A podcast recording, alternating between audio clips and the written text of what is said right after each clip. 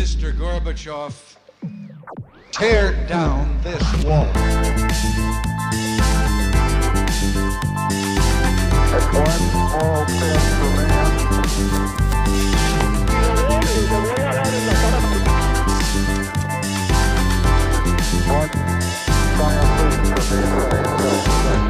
Hola, buenos días a todos. Bienvenidos a un nuevo episodio de Acaparchando. Hoy otra vez estamos solitos los dos.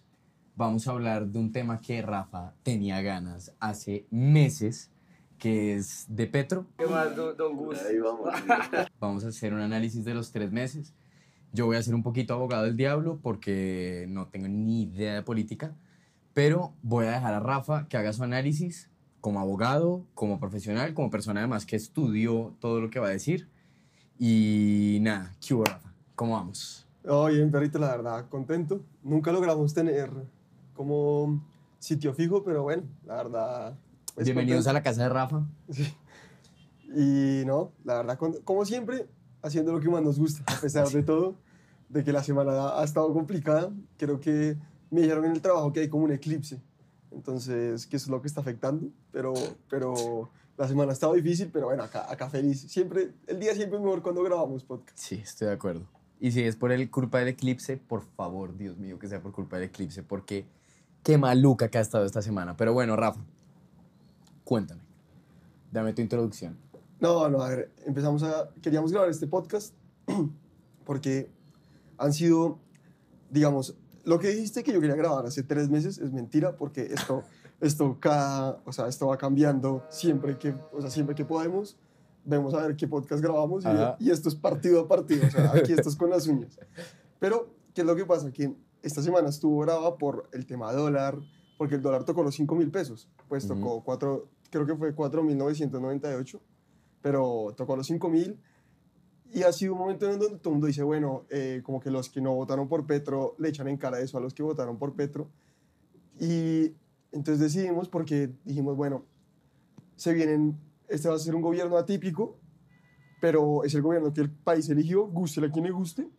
Entonces es como, pues hay que decir las cosas buenas, las cosas malas y con total honestidad intelectual. Entonces, digamos que yo siempre digo que yo no voté por Petro, yo siempre que, o sea, mi prioridad para elegir un candidato es la economía y Petro pues va en contra de lo que yo creo que debería ser la economía porque creo que la economía debería ser como, tengo principios mucho más a la derecha que Petro en economía, pero nunca ignoro las razones por las que ganó Petro y Petro sí, sí ganó por, pues porque este es un país muy, muy complicado, ¿me entiendes? País muy desigual y un país que durante la época de la pandemia, con todo el encierro, pues vivió un estallido social muy complicado y que ignorar eso pues no es lógico ni inteligente y el país y la gente sentía que esto era lo que necesitaba y esto fue lo que votó. Ahí te voy parando. ¿Por qué ahorita sí ganó y por qué no ganó hace cinco, cuatro años? Yo creo que la pandemia jugó un rol muy importante, ¿sí me entiendes? O sea, en la pandemia la gente de a pie le dio muy duro, no solo en términos económicos, porque la gente que hacía trabajos que no se pueden hacer remoto, le costó mucho trabajar y subsistir, pero también en tema social. O sea, la gente vivió épocas de mucho aislamiento y los seres humanos somos gente que no podemos estar solos. Creo que los que tenemos mucho privilegio le logramos Pitan una vez más y los mato. le logramos encontrar la vuelta y eh, mientras pues la gente como de a pie le costaba mucho más, ¿sí me entiendes? La gente del común si no, no podía pues no, no se lo tomó como unas vacaciones para ver Netflix, para meditar, sino que fue aislamiento, ver televisión todo el día, violencia intrafamiliar, un montón de problemas y Pobreza, Pobreza, quedarse sin trabajo, quedarse sin trabajo, alcoholismo, alcoholismo. y cuando fueron las protestas, Salud. eso, eso, eso, eso se vio mucho, ¿sí me entiendes? Cuando fueron las protestas del año pasado, mucha gente salió a destruir todo porque no aguantaba más el encierro y el, encierro, especialmente en la manera en cómo fue, que fue un poquito ilógica, que por momentos ese programa de Duque parecía un chiste, como que en, ese, en, ciertos momentos no se pusieron en los zapatos de la gente y no fue sino que Carrasquilla dijera, no supiera cuánto valiera un huevo y que, y que anunciaran una reforma tributaria para que el país le causara un estallido social. El país después eh, pues, decide elegir a Petro y eso tiene pues muchas implicaciones que van a ser bastante complejas de sortear, ¿me entiendes? Ok, ok, perfecto, me gustó la introducción. Eh, Y ahora quiero que me expongas qué tal, qué tal estos primeros tres meses, cómo nos sentimos. Yo creo que siempre es más difícil ser gobierno que oposición, ¿sí me entiendes? En todo en la vida. Es más difícil ser gobierno que oposición, sí, de acuerdo. O sea, Uf, a Petro se le nota ahorita. Tú ves un negocio y tienes un millón de ideas de cómo manejarlo mejor. Sí, obvio. Y como, un, como un equipo de fútbol. Sí, Mm. como, sí, exacto. Uno, cree, uno se cree mejor que los técnicos, pero vaya ahí, entrene con el plantel, convénzcalos, bueno. Y yo creo que esto, Petro tiene dos cosas. Una, muchos de los partidos se le anexaron, como el Partido Conservador, traicionaron su, sus ideologías. Sí, eso fue raro, ¿no? Eso fue rarísimo. Y entonces Petro tiene gobernabilidad y aparte Petro para ganar eligió a dos animales políticos que fueron Roy Barreras y, y Armando Benedetti, que los tipos siempre caen parados. ¿Por qué, por qué animales políticos? ¿Qué, es una, qué, qué significa O animal sea, político? Roy Barreras es experto en jugar el House of Cards de la política colombiana. O sea, Roy Barreras, el padrino de uno de sus hijos, es el presidente Uribe. Después fue muy cercano al presidente Santos. En el gobierno Duque, pues ahí él estuvo, él igual manejaba bastante el Congreso y ahora es muy cercano en el gobierno a Petro. Son de esos tipos las cuales la gente los asocia con corrupción, pero sin que esos tipos estén, no se pasa nada por el Congreso porque son los que logran llegar a consensos. O sea, ser político es ser un lagarto, básicamente. Son lagartos, Mm. muy lagartos, pero logran llegar a... Son los que hacen que las cosas se hagan, ¿me entiendes? Ok. Como que las cosas pasen y, y sí, como la serie House of Cards, son ese tipo de personajes. Y después está otro lado, que es lo que le está pesando mucho al gobierno de Petro, que es el contexto económico mundial y que no generan confianza. Entonces, ¿qué pasa? El, pues Petro eligió un equipo de gente muy distinta a la que normalmente había gobernado. Y se ve principalmente pues, en, en el Ministerio de Minas, que es esta señora Ir- Irene Vélez, que es la, Sí. que, la que más bullying le ha tocado en todo lo que ha, lo que ha pasado en el gobierno. ¿sí? ¿Qué más bullying le ha tocado? El que más bullying se ha ganado. Sí, también se lo ha ganado, pero ella juega un rol muy, muy importante para lo que va a ser el país. Y es que nuestro país depende del petróleo. O sea, nuestro país, el 60% de las exportaciones son petróleo. Y entonces cuando ella da estos mensajes de, de como lo que dijo, de que los países desarrollados tienen que crecer su economía, que nosotros necesitamos exigirle también en, en el marco, digamos, de esta geopolítica global a los otros países que comiencen a decrecer en sus modelos económicos, porque de ese decrecimiento depende también que nosotros logremos un equilibrio mayor y que los impactos del cambio climático nos afecten menos. En la medida en que más haya este, eh, esta comercialización de la vida y de los Ay, como yo le diría a mis estudiantes, por favor en la segunda fila, los de la mano derecha, si nos hacen silencio para poder seguir. Gracias. Bueno, entonces un tema tiene que ver con esa geopolítica eh, global y cómo los eh, países del norte también son conscientes de que tienen que apoyar, ¿no es cierto?, en nuestra reducción de la inequidad. y que son mensajes muy académicos, en mi opinión, mata la confianza. Y nuestro país, nuestra, la economía del mundo se basa en la confianza. Entonces, en, en, en 1971, que tuvo días que yo diga los años así, A lo argentino. a lo argentino, pero pues yo toda la, toda la vida me he creído argentino y, no- y por mucho bullying que me hicieron, Me lo banco, chúpelo. Nunca, nunca, nunca me lo, nunca me lo, nunca me lo lograron sacar. Y sigo hablando con léxico argentino. Pero entonces, en 1971 se eliminó el estándar oro en la economía estadounidense. Entonces, nada respalda la moneda, nada material respalda la moneda de los países, Ok. sino simplemente la confianza. Entonces, cuando tú tienes 5 mil pesos colombianos, lo único que tú crees es que eso va a conservar valor en el tiempo. Ok. Tú, tienes, tú lo que estás haciendo es tener confianza de que nuestra economía va a funcionar y que nuestra economía no va a colapsar y de que los 5 mil pesos no van a terminar siendo papel higiénico. Cuando no hay confianza, como pasa en países como Argentina, como Venezuela, la gente no demanda la moneda. Cuando la gente no demanda la moneda, se devalúa y comienza la, pues comienza la inflación y la pérdida adquisitiva. Lo que le está pasando mucho al gobierno de Petro es que no genera confianza. Entonces, y, Pero no genera confianza en quién. no genera confianza en que su modelo va a ser sostenible para que inversionistas Pero, puedan recibir O plata. sea, para inversionistas. para inversionistas, sí, y para, para los mercados en general, o sea, no para, no para los votantes o para la población general. Eso es lo que te iba a preguntar, pero igual si yo, digamos que hay 5 millones de petristas que igual están pidiendo pesos, que igual, ¿sí me entiendes? O sea, ¿qué tanto valor tiene la gente que votó por él igual en la economía? que Pues, sí le tiene confianza a su proyecto. pues relativa, muy poca de hecho, y eso es algo que siempre vi en un país como Argentina, que hay gente que adora a Cristina Fernández, pero los mercados, que son los que financian, digamos, un comprador de bonos no le importa la parte social de Colombia, le importa el riesgo y la rentabilidad, y esa es la gente que financia el país. Entonces Colombia emite unos bonos de deuda pública y lo que la gente está buscando es, bueno, a qué tasa están qué- y qué riesgo representan. Entonces, lo que, lo que pasa con el que el gobierno Petro no genera confianza es que los inversionistas sacan la plata del país y pues por eso es que sube el dólar, entre otras. Porque en esto sí quiero ser muy honesto intelectualmente, ¿me entiendes?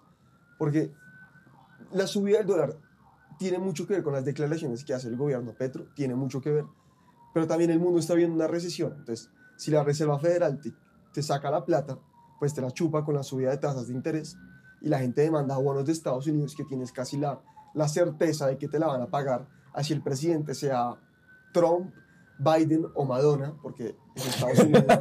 o sea, un- o sea, O siempre- Kanye West, que deberíamos Kanye hacer un episodio de Kanye Sí, West. sí. Por favor, que él quiere ser, pues sí, es, eh, Es otro loco, déjalo Ca- ahí. Caña Verita Podcast. Entonces, ¿qué pasa ahí? Que cuando te, pues, cuando te chupan plata de la economía con subiendo las tasas de interés, la gente demanda bonos porque están rentando bien y son muy seguros. Entonces, la gente no va a buscar inversiones de riesgo como en países como los nuestros, porque dicen, me quedo cómodo en un bono del Tesoro americano, pues invierto acá. Entonces, la subida del dólar no es todo por culpa de Petro. Pero ¿qué pasa? Nuestro, nuestro país es muy dependiente del petróleo. Cuando empiezan mensajes como el de pues, la ministra de Minas y, por otro lado, mensajes como eh, en la reforma tributaria iban a hacer una cosa que no se ha caído, o si se cayó, por favor, corríjanme ya, porque la han debatido mucho, y es de no hacer exentas las regalías del impuesto de renta de los hidrocarburos. Otra vez. Entonces, ¿qué pasa? Si yo quiero explotar un, un recurso natural, tengo que pagar una regalía al país. Pero esa regalía que yo ya pagué, me la descuentan del impuesto de renta del final de, de la declaración de renta que hacen todas las empresas. Ujú. Que el impuesto de renta en Colombia para las empresas es como 35%. Y- Entonces, las- tú eso ya lo descuentas, ya no tienes que, o sea, ya, ya no tienes que descontar esa plata. Alguien se murió. Si alguien se Alguien se murió. Pero entonces, esos mensajes que dicen, pues en el sector que está más difícil, pues que es más importante para el país, los manes no van a, pues los manes van a grabarlo más y lo van a hacer menos rentable. De por sí la explotación petrolera va a bajar solo por, in- independientemente del fracking o no, solo por ese tema tributario, porque ya dices, ok. ya dices, ya en mi opinión, ya es una doble tributación que les haces a, a- a los hidrocarburos. Y Ecopetrol es la empresa más importante del país, guste a quien le guste. ¿Cómo te sientes en finanzas? Para hacerte una pregunta, que es que no me acuerdo. No regular, pues, o sea, más o menos. Pero, ¿esa tributación va post o pre pagarle a un inversionista? Pre, Pre. Entonces, Pre. o sea, sí lo jode, si lo jode, claro. obviamente. O sea, ok. Pero no es que joda la operación de la empresa, bueno, la jode, obviamente, jode, pero, pero, también jode sí, claro. directamente al, al inversionista. Sí, obvio. Y también iban a subir el impuesto a los dividendos de las acciones. Esa sí me acuerdo. Esa Entonces sí me esa sí ya era más dura. Y la otra que querían hacer era que tú pagabas por el valor intrínseco de las acciones y no por el que la habías comprado. Y eso también te mata como, como inversionista, ¿sí me entiendes? Porque si tú compras una acción por 2 mil pesos y después la acción sube a 3 mil y te toca tributar por 3 mil, pues eso también hace que tú estés- Obvio, estés obvio. mucho menos incentivado a invertir. Obvio. Entonces, ¿qué pasa? Que el gobierno Petro tiene unas metas muy ambiciosas y querían, o sea, yo no creo que querían recaudar 50 billones de pesos, yo creo que presentaron 50 billones de pesos para que baje a partir de eso. Sí, como el precio de la historia. Bueno, ¿cuánto quieres por esto? Quisiera los 5000. De acuerdo, te daré 3.500. Exacto. Que llegan y dicen, oiga, le doy, Sí. esto lo chupó Mick Jagger, se lo doy por 500, le recibo por 30. Hágale. Exacto, entonces es Mm. lo que termina pasando en, en todos los gobiernos, ¿sí me entiendes? Entonces, pues digamos, eso, eso lo que hace es que la confianza en la economía de nuestro país baje mucho, Obvio. porque con tanta tributación la gente dice, yo para qué invierto mi plata para sostener a al gobierno. Eso no, no, no tiene... De por sí una inversión ya tiene un riesgo. Si la gente tiene que tributar mucho, pues chao. Obvio. Y, pero acá, por ejemplo, yo me acuerdo que, que Simón, Simón cuando vino a la entrevista, ¿te acuerdas? Simón que Velázquez. habló de economía. Me acuerdo que habló un poquito de, de eso y él sí dijo, Ocampo no es tan idiota. No, Ocampo, es, Ocampo ya había sido ministro de Hacienda. ¿De quién? De, espérate, de Gaviria o Pastrana. Y e- ese man tiene la potestad de decir, Petro, ábrase, nos va a matar a todos si hacemos lo que usted dice. Sí, pero después empiezan las metas políticas. Ok.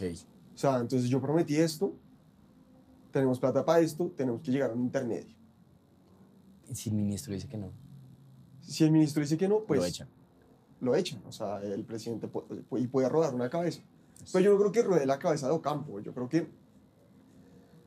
Yo no sé bien qué vaya a pasar con esta reforma tributaria, en qué vaya a quedar, pero pasó algo muy interesante que, de lo que yo tenía mucho miedo, y es que sí hay oposición al gobierno porque todos los partidos políticos, inclusive los que se declararon partido de gobierno, dijeron, no, no, espere, espere, espere. Es que los Tampoco- que se declararon partido de gobierno estaban como medio, o sea, se separaron un, poqui- un poquito por el tema de que, o sea, había unos que decían que sí y había otros que no, o no.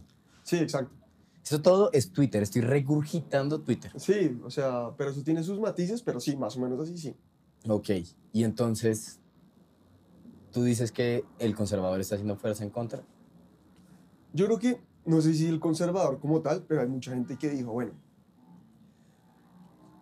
no le podemos clavar a la gente una reforma tributaria de esta magnitud, no tanto porque yo crea que los políticos piensan en el beneficio de la economía, sino porque yo no quedo reelegido.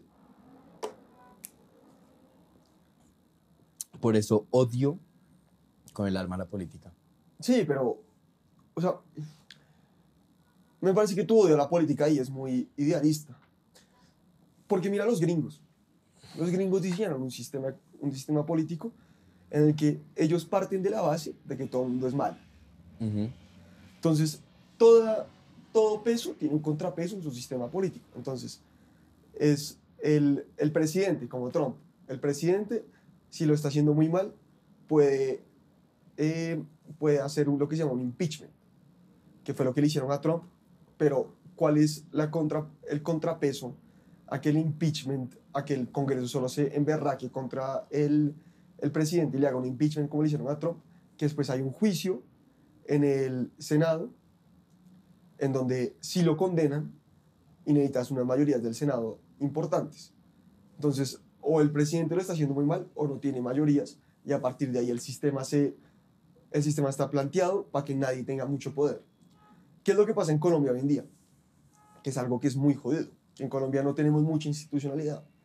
Entonces, la Corte Constitucional nuestra, por más de que usted opine lo que quiera del aborto, que es, es un tema que ya me tiene mamado y que nunca lo pienso discutir en este podcast. Entonces nunca piensas discutir el aborto No, en el nunca, podcast. nunca, nunca, nunca en la vida. Bueno, perfecto, perfecto. Entonces, ¿qué? Bueno, listo, lo del tema del aborto. La cor- Corte La Constitucional. Corte Constitucional en el aborto, ¿qué hizo? Ella de pupitrazo cogió una sentencia y dijo, sí, el aborto es legal en Colombia, pero eso tenía que pasar por proyecto de ley que lo tiene que hacer el Congreso. Pero más o menos dijeron a todos nosotros que somos académicos, nos parece que el aborto es un derecho fundamental para las mujeres y se hace. Y eso en Colombia, por la Constitución del 91, que da unas garantías y unos vacíos legales súper, pues como súper, unos principios constitucionales súper ambiguos, hace que la gente pueda más o menos hacer lo que quiera, siempre que esté acorde a su visión política y que encuentre un fundamento jurídico ahí cualquiera. La magia del derecho. La magia del derecho, pero pues porque acá también el derecho es, es, es una leguleya. El, Y esto sí lo digo, ¿Qué? una leguleyada. O sea, y eso sí lo digo, el derecho constitucional, y, pa- y que se ofenda el que quiera, el derecho constitucional es el que más leguleyada tiene, porque es el que más... Es como cuando alguien empieza a hablar como de unos, como alguien, tú dices como toda persona tiene que ser igual ante la ley y te votan como un principio de igualdad, una vaina así toda rara. Ok, como... Sí, como, Ah, La, la vueltica, la sí, vueltica como, mágica. como lo de O.J. Simpson, es la Ok. leguleyada más grande de la Ok, historia. Como, ya. el man sí el man sí peló a la vieja, No le cabía el guante, no marica. le cabía el guante. Sí, sí, sí, pero pues Johnny Cochrane sacó la casta a todo señor su honor, tremendo abogado, o sea, en esta vida siempre al lado de ese man, sacó una leguleyada y lo y sacó a ese man, sacó a ese man inocente, pero entonces eh, la corte, a la corte constitucional le encanta hacer eso, Andrés, es, Ok. es un tema muy delicado, o sea, uy, a veces tú dices, tú lees una sentencia a la corte y dices, no, no, no puede ser verdad, weón, como lo del tema de género y como, o sea, no, no puede ser tan, o sea, ese principio, digamos, la libre personalidad, ahí cabe lo que quieras, Ahí cabe lo que ahí quieras. cabe lo que quieras, o sea, Sí, por- eh, porque son temas muy como generales. sí, como, entonces te da, si eres feliz, hazlo. Sí. Entonces, listo, perro. Entonces, eh, horrible, horrible. bueno, pero volviendo al tema Petro, entonces, ¿qué? Ah, volviendo a Petro. Entonces, ¿qué pasa? Petro tiene unas propuestas sociales muy interesantes. Ok. Porque Petro es todo menos un bruto. Ah, no, eso sí.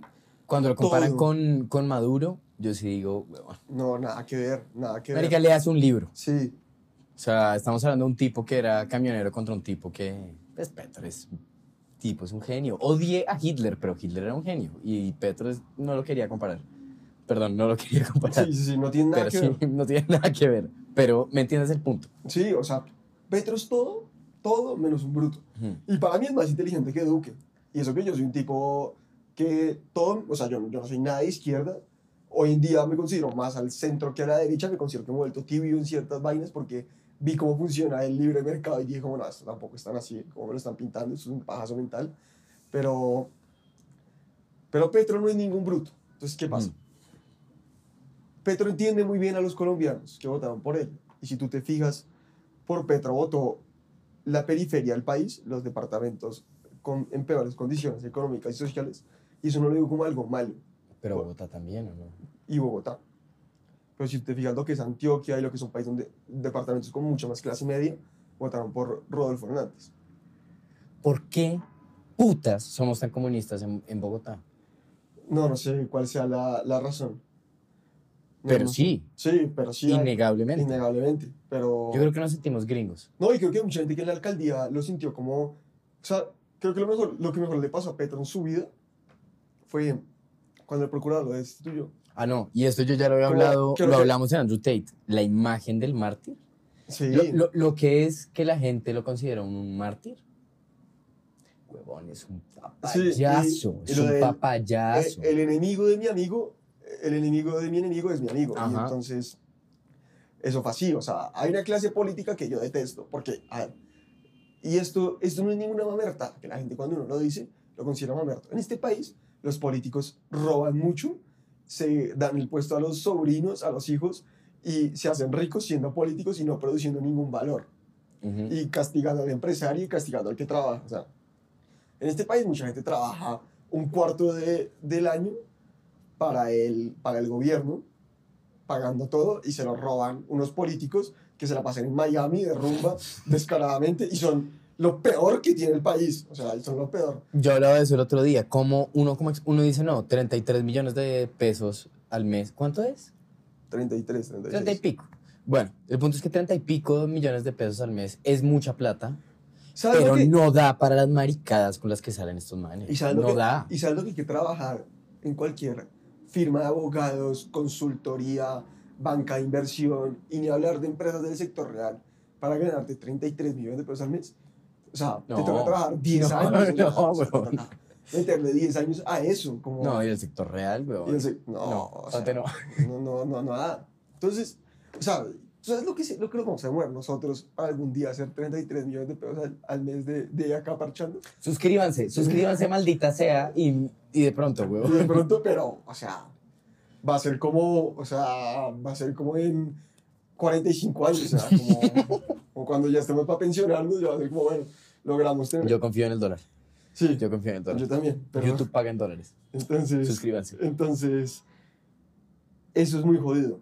Como, y en eso Petro tiene razón y fue un mensaje que, que él siempre vota y que, y que él es muy inteligente en analizar y cuando, y cuando habla en contra de Luis Carlos Sarmiento y de los bancos y eso, también tiene un punto, como el sector financiero en este país, como lo que cobran por administrar las pensiones y lo difícil que es acceder a crédito.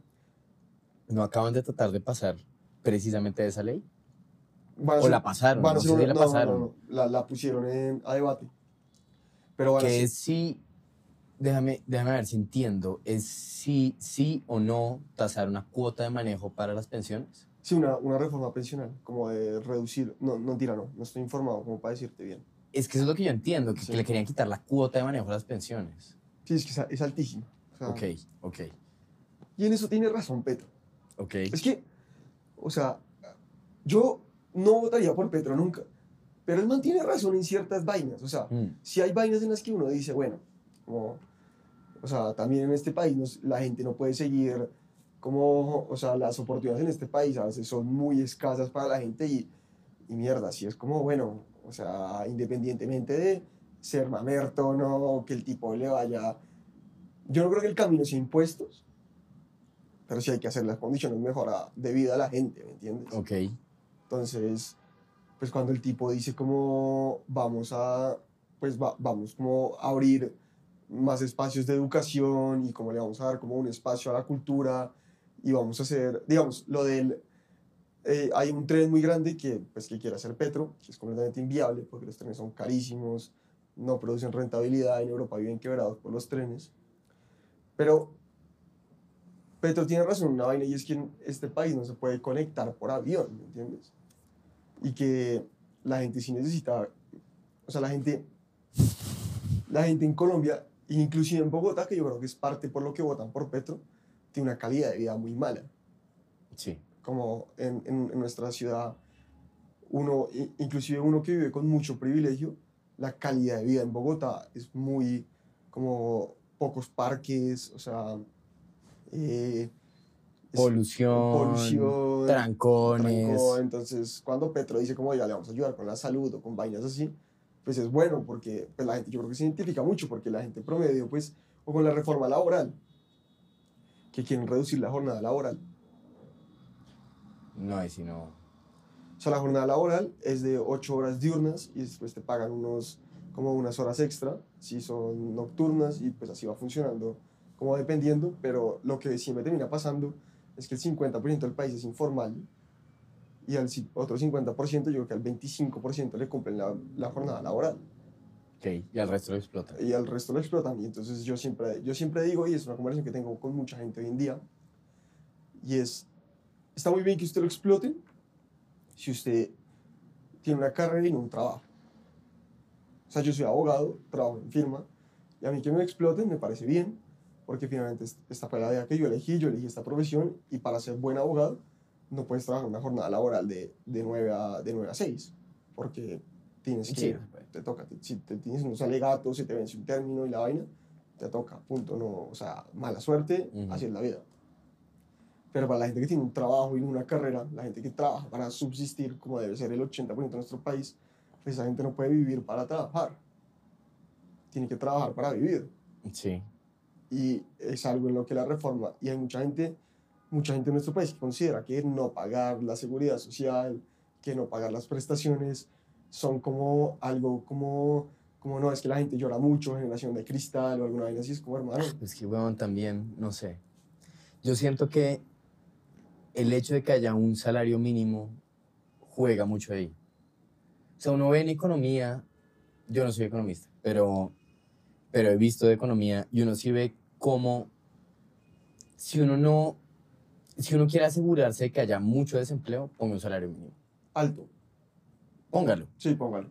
Póngalo en general, porque siempre lo ponen alto en términos de mercado, porque el mercado, a ver, si todo el mundo tuviera trabajo, el salario mínimo sería como 250 mil pesos. Una estupidez así. Pero el tema es que yo creo que esta explotación viene es también de un concepto que yo estoy seguro que Petro es fanático. O sea, no puedes esperar subir salarios mínimos, que estoy seguro, no tengo ni idea, pero estoy seguro que se la va a jugar para eso, y al mismo tiempo reducir la jornada laboral. Se va a ir al culo el desempleo. O sea, no hay Sí. forma de, de emplear gente bajo esas condiciones. Ese es mucho el tema del gobierno Petro.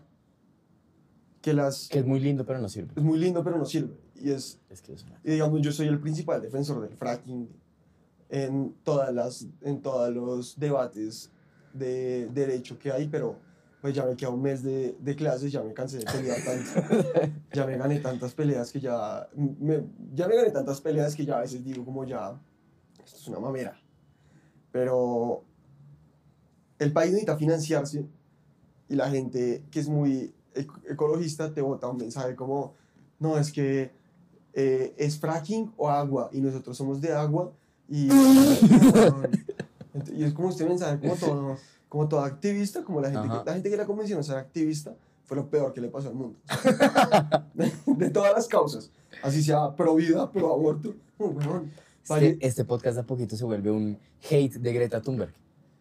bueno, es que esa, esa es la peor. pero- Pobre niña, huevo. Pero igual los que son cristianos pro vida es como ya cállese, como ya por favor cállese, como, como también ya es como bueno ya, es como, No vamos a pelear del aborto. No. Sí, no, no, es que no es que ya sabéis. Cuando hablemos de Agustín Laje, ah, sí, nos agarramos por el aborto. sí, es, y, pero bueno, los únicos peor que los pro aborto cristianos, eh, pro vida cristianos son las, las, porque en su mayoría las, muy pro aborto, mu- pro aborto mujeres, que es como, bueno, pero ya, o sea, encuentren una causa más importante en tu vida porque esto ya está inmamable. Como las que salen con la pañoleta verde, todas joder, es como, ya, echar como quiero, como quiero llegar a mi casa. o sea, Bueno, yo entiendo, yo entiendo como que hay gente, pero es como, marica, ¿por qué no dedica su vida a trabajar, a hacer algo chévere, como realmente hacer algo chévere por el país, sino a marchar con una pañoleta verde? Y los que, y, y quiero ser enfático en esto, los que le responden son peores. como-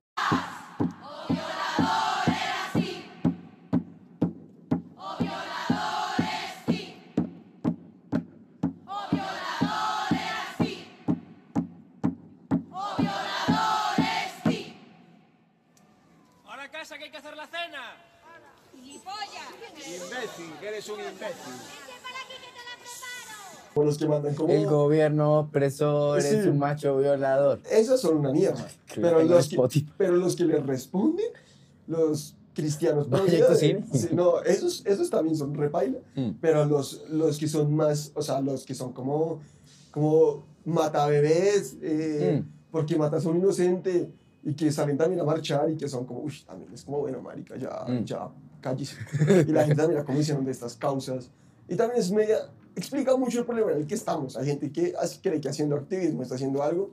Y el mundo reemplazó la palabra inútil por activista y creen que, como que creen que, como que creen, ya así como, no sé, como, antes, antes la gente iba, no sé, a mí me critican mucho esto, pero la gente antes iba a una iglesia y le prestaba servicio a la comunidad de la iglesia y realmente ayudaba a gente en sentido material, no iba a la calle a- con unos pancartas a protestar por, no sé, es que siempre es algo distinto, ¿me entiendes? Pero además, ahí sí yo estoy y voy haciendo una precuela a lo que yo quiero decir de Agustín Laje y es que la gente que piensa que está marchando por algo no se da cuenta que su causa sí o sí está financiada ya sea por una empresa, ya sea por algún, alguna agenda política. Eso nunca fue su idea de que es una persona muy única, eso es una mentira que nos vendieron. Vea, divino, hay más, hay más, plant, eh, más eh, hospitales Planned Parenthood que McDonald's. No sabía, ¡Qué putas! Vayan y lo buscan, vayan y sabía. lo buscan. no sabía. Siempre hay una organización ahí detrás Uf, que antes está ahí haciendo cachín, cachín. Yo tengo una teoría y es que mucha gente que votó por Petro vio todo el activismo que hacían anti-Petro y votó por Petro, solo como, bueno, si me están diciendo que voté por Petro, que no voté por Petro, toda la gente que me cae mal, Mm. voy a votar por Petro. Como cuando De decían acuerdo. como, nunca serás presidente y le ponían esas vainas en Twitter. y, y lo mismo pasó con Trump. There's not going to be a President Donald Trump. Um, that's not going to happen. Donald Trump will not become president. He's not going to be president. He he is not, Donald Trump is not going to be president of the United States. Take it to the bank. I Okay. guarantee it. All right. I think that man will be president of the United States right about the time that spaceships come down filled with dinosaurs and red capes. Surprising, since I just assumed he was running as a joke. I continue to believe Mr. Trump, Trump will not be president. He will never be president of the United States. You're not going to be president, all right? La mejor forma de hacerse presidente es que alguien diga que usted no va a ser presidente Sí. en un medio de comunicación importante. O que digan como, ese man nunca va a ser presidente y tener como toda la prensa en contra de la gente hoy en día le Sí. encanta eso. Le- Como antes era el rock and roll, hoy en día la manera es las urnas, como la gente le encanta. y está bien. Y, pero lo que sí quiero llegar, a lo que sí quiero llegar, que ya nos desviamos mucho, pero estuvo muy chistoso, es que, marica, si usted, si usted le da su vida a un político, la está cagando. La Como- está cagando. Como si usted, o sea, si usted defiende a ultranza a Petro o a Uribe, es la manera para caer en, en lo peor que tiene el mundo, ¿me entiendes? Como es la manera de ser como más sesgado ideológicamente. Y yo tengo un punto de vista, que es que la gente reemplazó la religión con otra cosa. Y, es, y entonces se vuelven como esto, como, como defensores de Petro, defensores del medio ambiente. Y hay una vaina que en el gobierno Petro, pues está jodida y ya se vive, y es que todo lo que haga Petro para una gente está mal y todo lo que haga Petro para una gente está bien. Sí. Entonces, para una gente, la reforma tributaria que propuso Carrasquilla, que también es un tema que quiera tocar, porque a, Carra- a Carrasquilla el tema, el tiempo le dio la razón a Carrasquilla. Y nadie defiende a Carrasquilla. Creo que lo hemos dicho mil veces en este, en este podcast. Sí. El tiempo Le le, dio dio, la razón razón a Carrisquis. a Carrasquilla. Y no me canso de decirlo A Carratiz. es un tipo muy antipático. Es un tipo muy antipático. Es profe- fue profesor mío. Sí, antipatiquísimo. Con culo de miedo. O sea, sí, no, bueno, igual, o sea, yo a él no lo estoy defendiendo como persona, pero su argumento técnico, y siempre lo defiendo, era perfecto, porque el tipo puede ser un desconsiderado que no sabe cuánto, pesa un cuánto vale un huevo. Pero el tipo dijo, si no hacemos esta reforma tributaria ya nos bajan la calificación de riesgo. Es que es un, es un economista ni el hijo de puta. Y si nos bajan la calificación de riesgo, va a ser más difícil financiar el país. Y el tipo podrá ser antipático, lo que usted quiera, pero lo que el tipo dijo, pasó, y de una manera como dominos, y el tipo, o sea, por culpa de Carrasquilla se incendió el país, hay que decirlo, pero que Carrasquilla tenía razón, a diferencia de lo que incendiaron el país, también hay que decirlo. ¿me entiendes? ¿Es Carrasquilla Nostradamus? Podría ser. Podría ser, podría ser. Pero sí, o sea, es, eh, son grises, ¿me entiendes? O sea, Carrasquilla es un tipo controversial, pero el tiempo en esta le dio la razón. Ok, entonces ya pasamos por la parte de economía, que podemos estar de acuerdo con que muy lindo y todo, pero nunca va a servir lo de Petro. Sí. O sea, Muy soñador y todo, pero además, la mitad de las propuestas que tenía, al culo. sí. O sea, ya, ya salieron a decir que no, que si hay más contratos pero de na- petróleo, no sé nadie qué. vota por las, pro- las propuestas, nunca. Nadie vota por las propuestas. Nadie. Nunca va a O pasar. sea, la gente que quiere racionalizar un argumento político es como que quiere racionalizar la vida, va a terminar frustrado. A eso venía hoy yo, pero bueno. Porque la gente, la gente no quiere racionalizar. O sea, si usted le estás pidiendo explica, o sea, voté por alguien porque tiene estas propuestas, nada, lo que importa es la historia, güey. O Sí, sea, no. lo que importa es la historia. Y es lo que y que saber echar el cuento. O sea, Es que la historia. Petro echó muy bien el cuento en la pandemia, echó muy bien el cuento en todo y lo logró. Y hay que admitirle al man que mantiene mucha persistencia. Sí. Pero él, No, es que la historia es divina. A ver, ahí, con lo que tú decías de la religión y haciendo el sinónimo con la, con la política, Rafa, Rafa Santamaría, hay que volverlo a traer. El man me dijo, huevón, se lo juro, que Petro se está inspirando en la Biblia para imitar la historia de Jesús y pasarla a la política para que su historia sea una nota y que esa historia sea lo que convenzca a la gente. Y tenía razón, huevón. Es la historia. Es la historia del mártir, es la historia del pobrecito, es la historia del...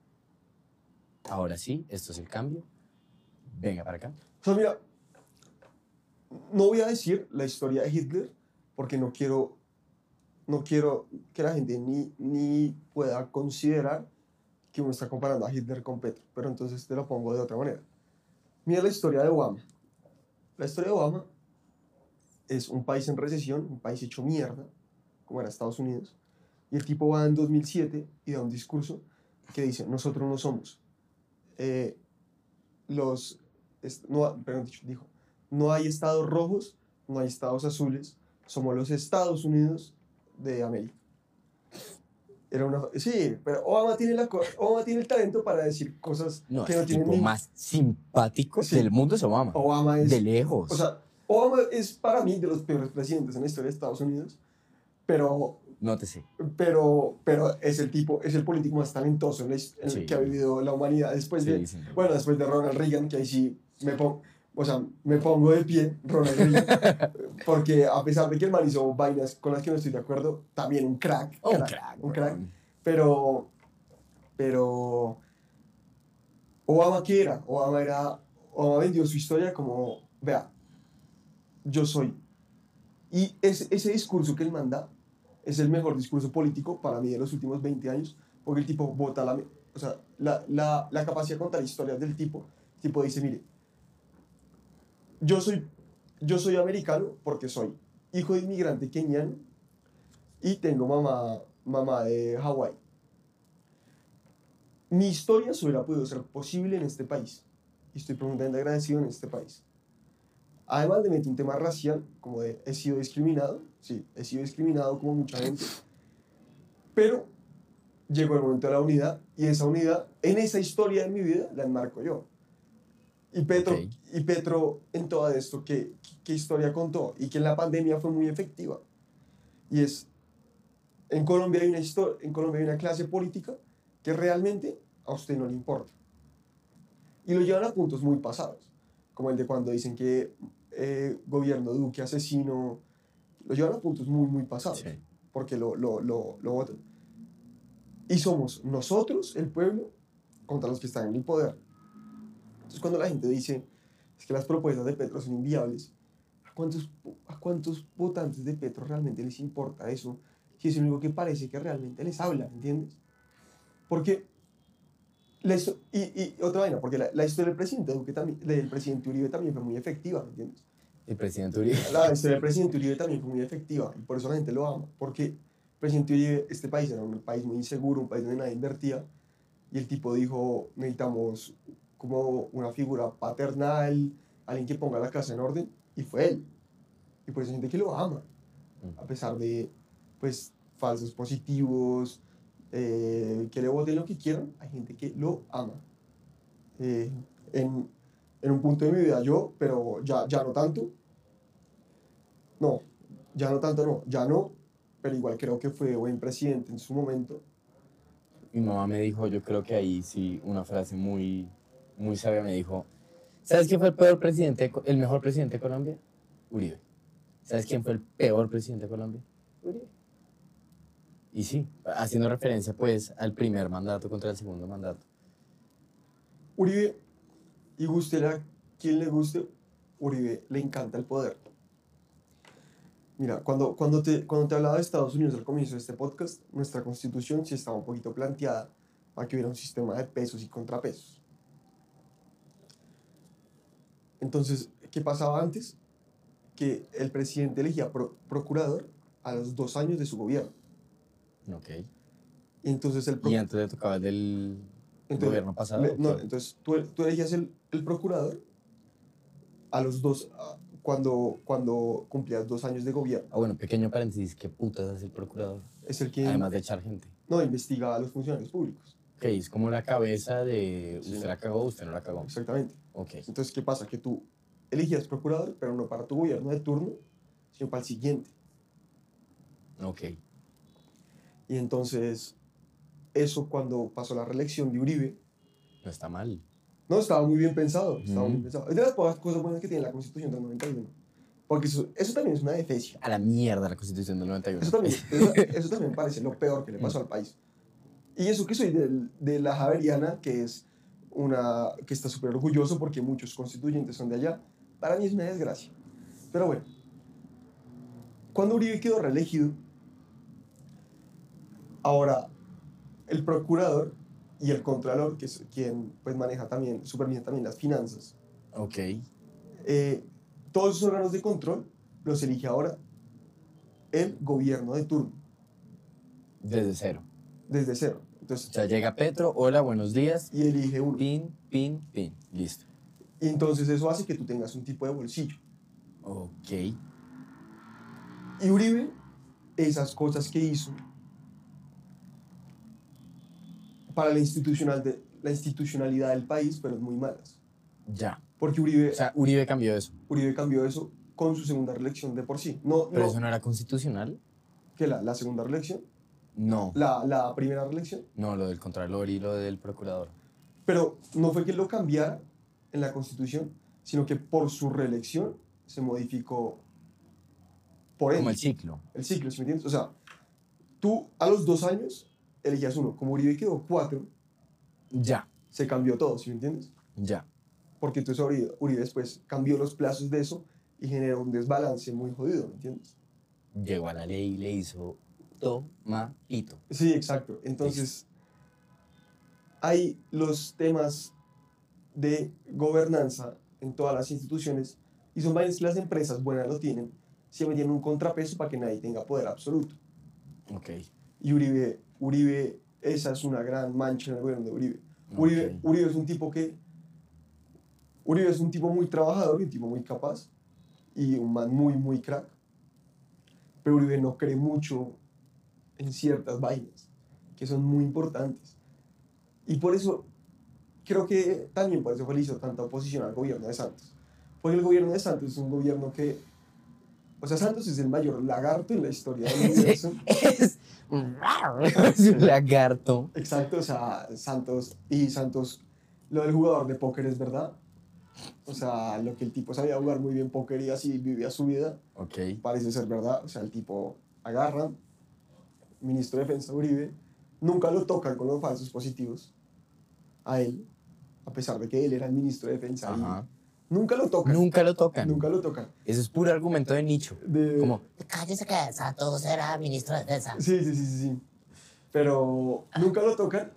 Él logra ser presidente y, y hace, y cuando Santos fue presidente, se hicieron cosas muy buenas.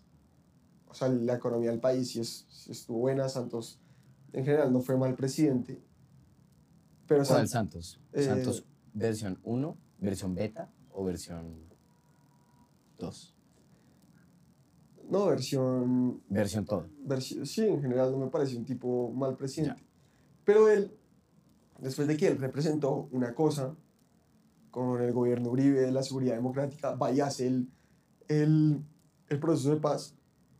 Y es donde la gente que es muy uribista, pues lo critica mucho. Y tienen razón en criticarlo. Porque él ahí abandona todas sus convicciones. Y, y, en, mi, y en mi opinión a la guerrilla sí le dieron mucha, mucha bola en el, en, el, en el proceso de paz. ¿sí ¿Me entiendes? O sea, la, la guerrilla sí hizo lo que quiso con esa negociación. Y esa negociación sí estuvo hecha para que saliera del gobierno Santos. Sí, pero dime si me equivoco. Y es, ganó el no. Ganó el no. ¿Quién cambió? O sea, ahí no se supone que entró entonces Tim Uribe y cambió para que funcionara. No. Y, y ¿por qué entonces ahorita lo están criticando, criticando tanto todavía el proceso de paz? Si se supone, los uribistas, si se supone, si se supone que el Centro Democrático llegó y dijo, y, y la cambió en base a que ganara el no. O sea, no, no- primero ellos no lo cambiaron mucho.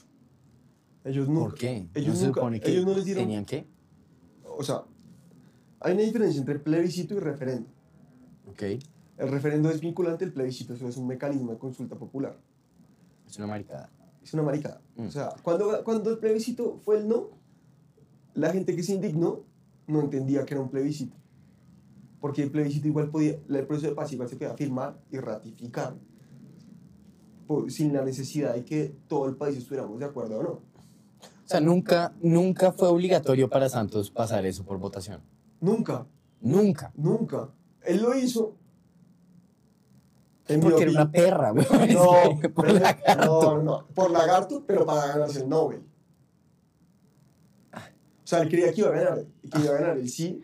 Mi esto es mi opinión, esto, esto, no te- esto no tengo ninguna evidencia. Tiene más validez ser el personero de un colegio que ganarse el hijo de puta Nobel de Paz. Bueno, pero igual, o sea, sí, pero, pero igual, fíjate que Santos fue, o sea, Santos fue un presidente que, lo, que hizo visita de Estado a, a Inglaterra, se quedó donde dijo la reina, o sea, Santos sí logró sus No, cosas qué para él. ya. Y no, y en toda defensa del man, cuando el man estaba, el país estaba mejor.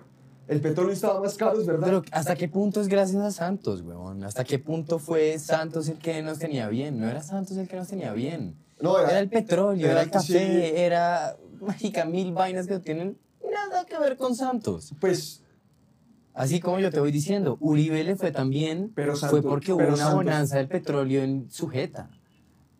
Pero Santos sí generaba la confianza que muchos no generan. Ok, esa te la doy. O sea, Santos, Te la doy. o sea, Santos para bien o para mal.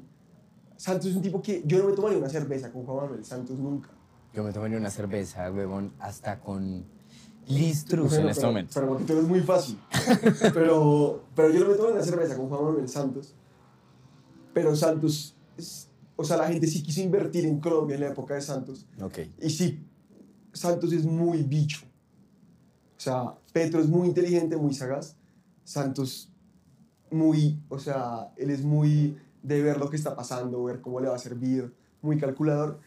Y sí daba la impresión que las cosas que se hacían, la gente que se nombraba, sí era para que el país progresara y que el man eh, le diera para adelante. Yo, igual yo considero que el gobierno de Uribe fue mejor por lo que le tocó afrontar, pero tampoco he madurado y tampoco considero que, por más de que Santos me cae muy mal tipo, y ojo, el que quiere, el que es santista es mal tipo. o sea, eso sí lo quiero dejar claro. O sea, si, usted, si alguien es santista es mal tipo porque es apoyar la traición, la falta de convicciones, pero Santos no fue mal presidente. Pero sí, el- es que Santos se me parece una perra. Es que es el tema. Sí, como que es muy perra. es Es, muy. sí, ¿Qué quieres hacerme? sí, Hoy, obvio. papá. Pero, daddy. pero así somos muchos los bogotanos, como siempre, como el lambonera el que toca y Sí, la baila y. Santos encarna mucho Nada más bogotano qué pena. Sí, qué pena. Qué pena. Qué pena. Oiga, qué pena, pero. Te Sí, puedo robar otra cervecita, qué pena. Sí, sí, sí. Mm. Pero bueno, ya. Listo a lo que quería ir. Era, ya hablamos de la economía. Petro, hagamos una conclusión de economía de Petro. No, Petro. Chiquita, dímelo en una frase. eh, o sea, Petro tiene, quiere subir los programas sociales, pero de la misma manera quiere bajar la explotación del petróleo, entonces la plata, la conclusión del gobierno de Petro es que no se tiene claro de dónde va a salir la plata. Ok, Petro quiere ser millonario y no se puede. Y no se puede. Y eh, Petro de economía... Eso no, es el segundo punto. De Mm. economía. De economía no. De, no, de economía. De economía no, no entiende mucho. O sea, no, no, Yo creo que no, es economista. no le importa mucho. Como que no... Tiene una tesis la cual en el mundo siempre ha fracasado. Ok. En lo social. En lo social creo que era necesario. Ok. eh, Pero ¿qué tanto va a lograr? Porque si esto se cae, esto de acá también se cae. Pero creo que igual puede lograr cosas. O sea, creo que igual puede dejar cosas para el país chéveres. Ok. Como creo que puede. Y puede. Y cosas que tal vez en la práctica no sirvan tanto. Pero que por lo menos la gente se va a sentir un poquito más representada y que eso va a ayudar mucho. Ok, válido. Y último punto vendría a ser reunión de las dos. Es. Nos quedan tres años. Y nueve meses. ¿Qué, qué hay que esperar? Te volví mierda a la mesa. No, relajado. Yo. Yo quiero ver cómo va a reaccionar. Tú escribiste, ojalá me equivoque. Ojalá me equivoque. Pero cuando lo escribí, no tuve un factor en cuenta. Y es. Esto va a ser una teoría rara. Entonces, necesito que, que, que si no me hago entender, me. me o sea, me despalo. Pero creo que, de cierta manera, muchas, muchas veces los gobiernos no dependen tanto de lo que hicieron, sino del contexto en que vivieron. Lo que yo decía de y de. Santos. Entonces ya hemos hablado de que el petróleo es muy importante para nuestro país y a mí me da mucha curiosidad qué va a pasar con el petróleo en el mundo, Ok. porque el petróleo depende mucho de la geopolítica y como cuando vino el gran Dupi, que siempre es, siempre es bueno tenerlo, Eh, Cito a Dupi por ahí dos veces al día. Sí, entonces, con la guerra de Ucrania y con toda esta situación, Estados Unidos tampoco, Biden tomó una decisión de dejar de, de no seguir invirtiendo en la Keystone Pipeline, que es, una, es como una, una explotación de petróleo en el Midwest muy importante que tiene Estados Unidos. Ok. Y en, en general la energía se va a poner cara porque ahorita Rusia, como dijimos, esos manes se van a poner serios en esta guerra y no la van a perder así como así. Creo que desde creo que, que no grabamos la el, la- desde que grabamos el podcast con Dupi, creo que el bombardeo a Kiev estuvo bravísimo. Y entonces eh, está ese contexto que, que va a hacer Petro después cuando suba tanto el precio del petróleo. Entonces ahí él va a tener que renunciar a algo. Y es que, bueno, o sigo hablando del medio ambiente o hago mis programas sociales. Ok. Y ahí el país creo que va a llegar a un intermedio interesante. Y es que lo, lo mejor que le puede pasar al país es que el petróleo esté caro. Ahí baja el dólar, ahí todos somos más ricos. ¿Qué le puede pasar al país? Ok, sí. Pues para la economía. Sí, sí, sí. Y, y si usted es ambientalista y, y, y le parece que el petróleo mata vidas y la vaina, bueno, yo no estoy de acuerdo. Huevos, huevos, Sí. las bolas. Sí, las bolas. O sea, aquí- bueno, o sea, no, bueno, mejor dicho, si usted es ambientalista, lo invitamos acá y hablamos, porque eso sí, no, yo no estoy de acuerdo con eso. Y ahí quiero ver qué va a pasar.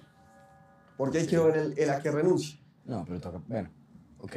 Y entonces ahí va a ser, va a ser muy, muy, muy interesante. Y qué va a terminar pasando con el gobierno Petro es que puede ser un desastre y puede que hagan. No, no, no, no, no, no, no, no, nada de puede o puede. No, no, no, no, Bueno, no, no, si no. si les ¿Qué da- crees tú? Si tuvieras que, si te dijera, huevón, te apuesto 100 mil pesos a lo contrario que tú digas. Bueno, no 100 mil.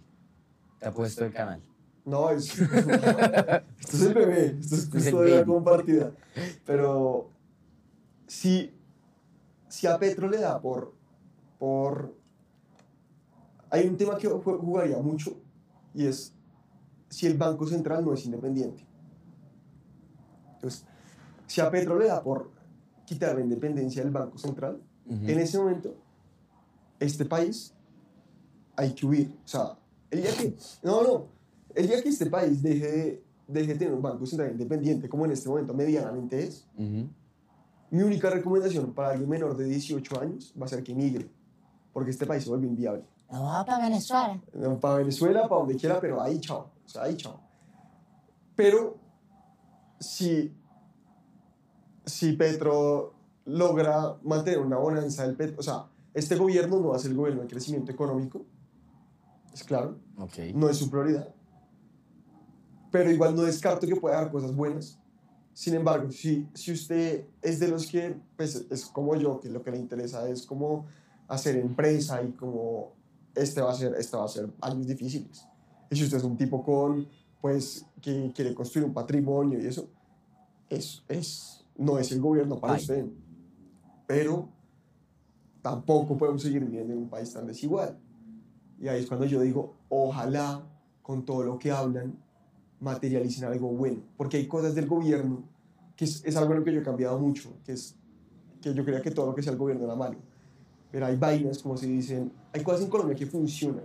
A nuestro sistema de salud le dan mucho palo y Sí, no es tan Estoy malo. de acuerdo, estoy de acuerdo. Y no es nada malo. Entonces, si esas cosas, si se hacen cosas para mejorar, digamos que digan, desde este momento, en, todos los, en, en todas las escuelas públicas de Colombia, vamos a dar un almuerzo, yo creo que por más de que eso genere impuestos y eso sí, y eso esté muy, pues, y eso causa que los inversionistas, no quieran invertir y vainas así, si se logran manejar cosas de fábrica social del país y eso es lo que este gobierno deja, yo voy a estar acá diciendo que no estuvo mal. Y, y si se ven resultados en que la gente viva mejor y que, no sé, ya, digamos, si erradicamos el analfabetismo, pues hacemos esas vainas, para todo eso hay que Es ser un el mal primero, necesario. Es el primero que hay que apoyar. Y que Es un mal Es un necesario. mal necesario. Pero ahora, del dicho al hecho es el problema, porque es que en este país, donde tenemos los políticos que tenemos y las vainas, es muy bravo. Bueno, Rafa, me gustó. Siento que tenemos que cortar acá siempre me citas a mí diciendo que te- no pueden ser tan largos y este ha sido el más largo de lejos. Sí. Pero eso, Pero- eso era mentira, era que yo me quedaba sin cosas para hablar. y Pero me gustó esa forma de cerrar. Entonces, el... Para cerrar, entonces, en una frase, en una frase, que es... Incertidumbre. O sea, se vive la incerti- en un- ni siquiera en una frase, en una palabra. Incertidumbre, o sea. Todo puede ser. Todo puede ser. Esperen lo peor. Sí. Y tengan la esperanza a lo mejor. No, o sea, espérese. Vuelva a su usuario de Zulu, ahorre en dólares. O sea, no, no. A la gente en general, sí. O sea, momento de incertidumbre, refugiarse en el dólar. Pero eh, para la gente, como, pero que puede llegar a hacer cosas buenas y que todos los países que funcionan tienen programas sociales muy buenos y que en este país se lo debe, también es verdad. Ok. O sea, yo creo que la, la mejor conclusión es, no dependa del hijo de puta gobierno. El gobierno no le va a salvar la vida, dependa de usted. Depende de usted. Rafa, qué lindo estar acá. Y yo creo que con eso cerramos. Sí, hermano. Otra palabra. Okay, Mr. Gorbachev, tear down this wall.